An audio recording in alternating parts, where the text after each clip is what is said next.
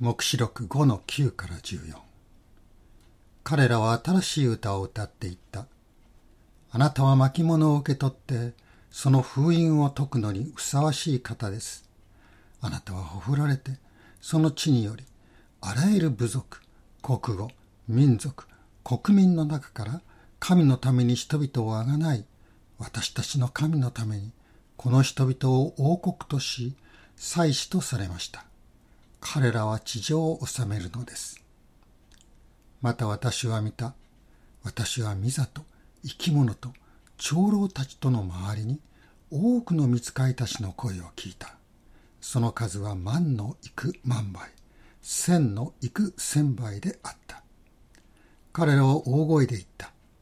ほふられた子羊は力と富と知恵と勢いと誉れと栄光と賛美を受けるにふさわしい方です。また私は天と地と地の下と海の上のあらゆる作られたもの、およびその中にある生き物がこういうのを聞いた。御座に座る方と子羊とに賛美と誉れと栄光と力が永遠にあるように。また四つの生き物はアーメンと言い、長老たちはひれ伏して拝んだ。イエス・キリストはヨハネにそこであなたの見たこと今あることこの後に起こることを書き記せと言われました。黙示録の一章16節です。このようにヨハネの黙示録は今あることとこの後起こることこの2つが書かれています。でここで「今あること」というのはローマ皇帝ドミティアヌスがアジア州の教会を迫害した時のことです。迫害の下でキリスト者たちは誰もこの迫害はいつまで続くんだろうか。これから教会はどうなっていくんだろうか。世界はどこに向かっていくんだろうか。そんなふうに考えたことでしょう。それでイエス・キリストは今あることだけではなくこの後起こること。それをいくつもの幻によってヨハネに示されたのです。その幻の一つが4章にあります天の礼拝。天の礼拝の幻です。ヨハネはここに登れこの後必ず起こることをあなたに示そう。そういう声を聞いて天に上げられました。今起こっている迫害の意味を知る。それがこれからどうなっていくのかについて神様の御心を知る。そのためにはヨハネは地上ではなく天に場所を移しそこから物事を見る必要があったのです。神様の御座から世界を見る。神様の観点で物事を考えるということです。私たちはこの時のヨハネのように迫害に遭っているわけではありません。けれども収束の兆しの見えないパンデミックそしてそれに関連したいろいろな政治や経済社会や家庭また体の健康心の健康そういう問題に直面しています。パンデミックはかつてなかったような大きな影響を私たちに与えています。私たちもなぜこんなことが起こったんだろう？これがいつまで続くんだろう、まあ、ついつい思い患ってしまうのです。でも人間の知恵だけでいろいろ考えていましても私たちは明日のことすらわからないわけですからこの将来のことが少しも目に見えない。一歩先のこともわからない。そんな時私たちはどうしたらいいんでしょう？どこに行けばいいんでしょう？私たちの行くべきところはやはり昔いまし常にいまし後に来られる方つまり過去も現在も未来も全てを知っておられる神様のもとではないでしょうか。天には御座がありました。その御座近くには4つの生き物がいました。でそれらはそれぞれ異なった顔をしていますね。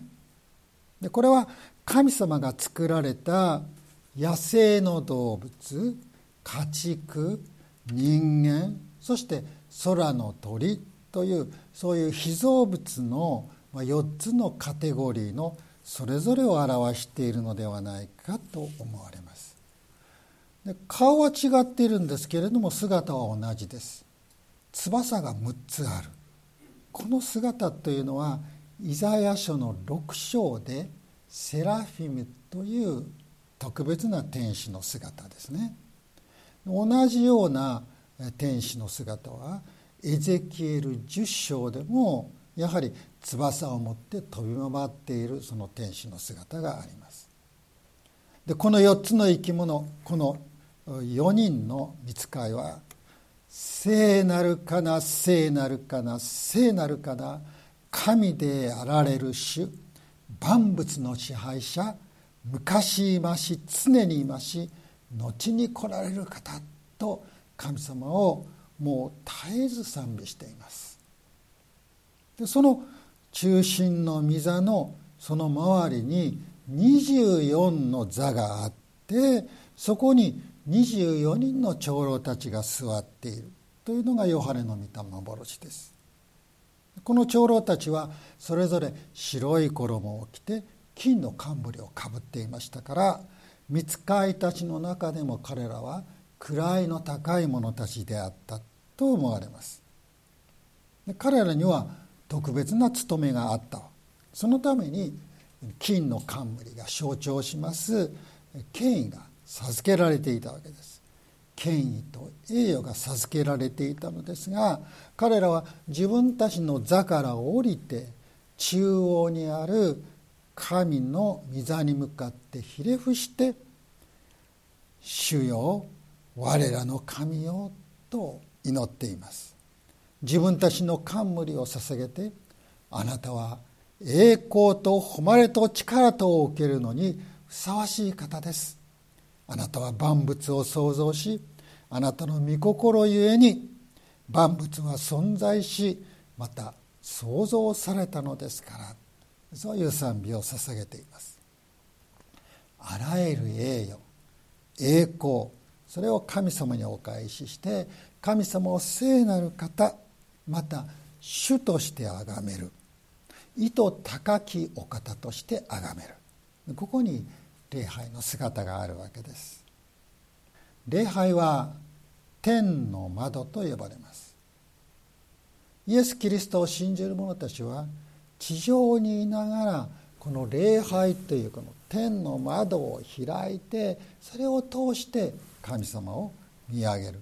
天を見ることが許されているんです。4つの生き物が歌っていました「聖なる聖なる聖なるかな」この賛美は私たちも地上の礼拝で歌いますね。私たちの歌う賛美は天の賛美と溶け合って神様の御前で響くのです。私たちは地上にいますけれども天の礼拝を意識しながらここに集まっています。そしてそのように天を見上げてする礼拝によって私たちは天からつまり神様の観点からこの世界を見自分の人生を見自分の生活を見るのです。この世界に対する神様のご計画自分の人生に対する神様の御心それを知るようになります。同じビルディングにいましても1階の窓から見る風景と2階3階さらに数十階という高い階から見る風景とではまるで違います。高く登れば登るほど広い風景を見ることができます。私たちが日曜日の礼拝を繰り返すのも同じです。礼拝を繰り返すごとに私たちはより高い階2階から3階3階から4階へと登っているのです。そして神様に近づくことによって神様の目で神様の観点から物事を見ることができるようになっていきます。身の回りにいろんなことが起こりますがそういうものに振り回されない。むしろ起こっていることの意味や目的を知って前進することができるようになっていくのです。さあ五章ではこの必ず起こることそれが記された巻物があるんですけれどところがその巻物が7つの封印で封じられていく。しかもその封印を開くことができる者が誰もいない。そういう状況を目にいたしました。栄光に満ちた天で涙はふさわしくありませんがヨハネはせっかく天に引き上げられたのに神様のご計画が封じられたままで示されないということを嘆いて激しく泣きました。そこに天の長老24人のの長老の一人が来て言いました。泣いてはいけない。見なさい。ユダ族から出た獅子。ダビデの根が勝利を得たのでその巻物を開いて7つの封印を解くことができます。そう言いましたね。ユダ族から出た獅子。聖書の言葉を思い起こすことができますか？創世紀の49の9から10ですね。ヤコブが子供たちを祝福したその祝福の言葉の中に「ユダは獅子の子王権はユダを離れず統治者の杖はその足の間を離れることはない」とあります。ダビデの根とも呼ばれていますけれどもこれはイザヤ書11章1節に「エッサイの根株から新芽が生えその根からは替枝が出て実を結ぶとあります。これはユダヤの人たちがまたキリスト者たちがよく知っているいわゆるメシア予言救い主の予言と呼ばれているもので明らかにイエスキリストのことを語っています。でヨハネが身の涙を拭ってもう一度その御座を見ますとその御座に子羊が現れてそして御座におられる方すなわち主なる父なる神から巻物を受け取っているというその姿が見えました。この子羊はイエス・キリストですね。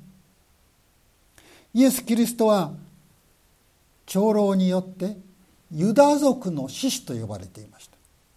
ところがその姿はライオンの姿じゃない。子羊の姿なのです。ライオンは百獣の王と呼ばれます。一番強いものを表します。すべてのものの王者であるイエス・キリストがライオンに例えられるのは不思議ではありませんね。ところがイエス・キリストは同時に動物の中で最も弱いもの子羊に例えられています。ライオンであり同時に子羊である。この矛盾と思える例えでしか描かれないお方それがイエス・キリストです。イエス・キリストは神の御子であるのに人となられました。人としてもダビデ王の子孫で本来なら王宮にお生まれになるはずなのに家畜小屋で生まれ貝羽桶に寝かせられました。そしてエルサレムから遠く離れたガリラヤのナザレの村で大工の子として過ごされたのです。イエス様はあらゆる点でこの世では子羊のように小さく弱く低くなられました。それだけではありません。イエス様はほふられた子羊になられました。ほふられた子羊。それは神殿で人の罪を背負い身代わりとなって祭壇の上で殺されていく子羊のことです。イエス様は私たちの罪を背負い十字架の上で血を流しその命を捧げてくださいました。それでイエス・キリストは子羊しかもほふられた子羊と呼ばれているわけです。聖書は救い主がほふられた子羊になられるということを、まあ、例えばイザヤ書53章などで予言していました。でその予言をイエス様は成就なさったわけです。でイエス様はその予言を成就なさったのでこの後必ず起こることを明らかにすることができる。7つの封印を解くことができる。そのお方になられました。あの封印の一つ一つはイエス様が十字架の上で流された血潮によって溶かされていったと言っていいのではないかと思います。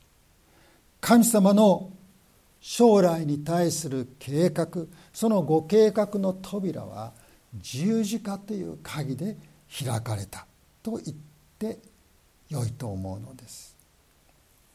ほふられた子羊イエス・キリストこそ世界の未来を切り開いてくださるお方私たちの将来を導いてくださるお方です。この子羊イエス様への賛美が5章の後半8節から描かれていますね。子羊が巻物を受け取った時この4つの生き物と長老たちは盾ごとと金の箸に入った甲を携えて子羊の前にひれ伏しています。盾ごとは賛美を表します。甲は祈りを表します。8節にこの甲は生徒たちの祈りであるとちゃんと説明がされていますね。地上の生徒たちが迫害の中で神様を見上げ祈っているその祈りそれは天に届いているんです。神と子羊とに届いているのです。古代の礼拝では実際に香を焚きました。そして礼拝を捧げました。その香の煙が高く昇っていくのを見て信仰者たちは私たちの祈りはこのように天に届いているんだ。神様は祈りに聞いてくださっているんだ。ということを体で感じた。そして確信した。だと思われます。天の長老たちの賛美はこうです。あなたは巻物を受け取ってその封印を解くのにふさわしい方です。あなたはほふられてその地によりあらゆる部族国語民族国民の中から神のために人々をあがない私たちの神のためにこの人々を王国とし祭司とされました。彼らは地上を治めるのです。また万の幾万倍天の幾千倍という数の御使いたちの大合唱も起こりました。その賛美はこうです。ほふられた子羊は力と富と知恵と勢いと誉れと栄光と賛美を受けるにふさわしい方です。そしてさらに天と地と地の下と海の上のあらゆる作られたものおよびその中にある生き物。言い換えれば全被造物ですね。この全被造物もこう賛美しています。御座に座る方と子羊とに賛美と誉れと栄光と力が永遠にあるように。この賛美の最後にこの4つの生き物が「アーメン」と言って賛美が締めくくられています。天のあらゆるものが子羊を賛美しています。地上のあらゆる被造物も子羊に栄光を捧げています。この子羊によってあがなわれ神の民とされた祭司とされた私たちがこの子羊に力富知恵勢い誉れ栄光賛美を捧げないでいられるはずがないのです。天使たちは子羊イエスを賛美しイエス・キリストの贖いの御業を褒めたたえました。けれども皆さん天使たちはそのように素晴らしい賛美を音が外れたりとかですねそんなことのない本当に美しいパーフェクトなハーモニーで賛美を捧げているでしょうけれども彼らは自分たちが賛美しているその子羊の贖いそのものは体験していないのです。それを体験しているのは私たちです。天使は罪がありませんから罪の許しその罪からのあがないそれは必要がない。だから体験できないのです。罪のある私たちがその罪を許し罪の束縛から解放しまたその罪の傷から私たちを癒してくれるイエス・キリストの贖いを体験できるのです。体験してきたのです。だから私たちは天使に勝る賛美を子羊に捧げることができるはずではないでしょうか。7章に14万4千人の人々の幻がありました。この14万4千人が14章でもう一度登場いたします。そして彼らは天の長老たちの前で新しい歌を歌っているんです。でその歌について聖書は「しかし地上からあがなわれた14万4千人のほかには誰もこの歌を学ぶことができなかった」と言われています。この新しい歌子羊に捧げる賛美は子羊の血によって罪の許しを受けた者だけが罪の結果からの癒しを受けた者だけが歌うことができる賛美だったのです。天使たちも歌えない賛美。私たちはそれを歌うことができるんです。天の礼拝に私たちのそのような賛美が必要なのです。私たちの罪のためにほふられた子羊を喜びと感謝を持ってこの地上でこの場所で賛美するその賛美が天には必要なのです。そんな賛美を天に向かって捧げようではありませんか。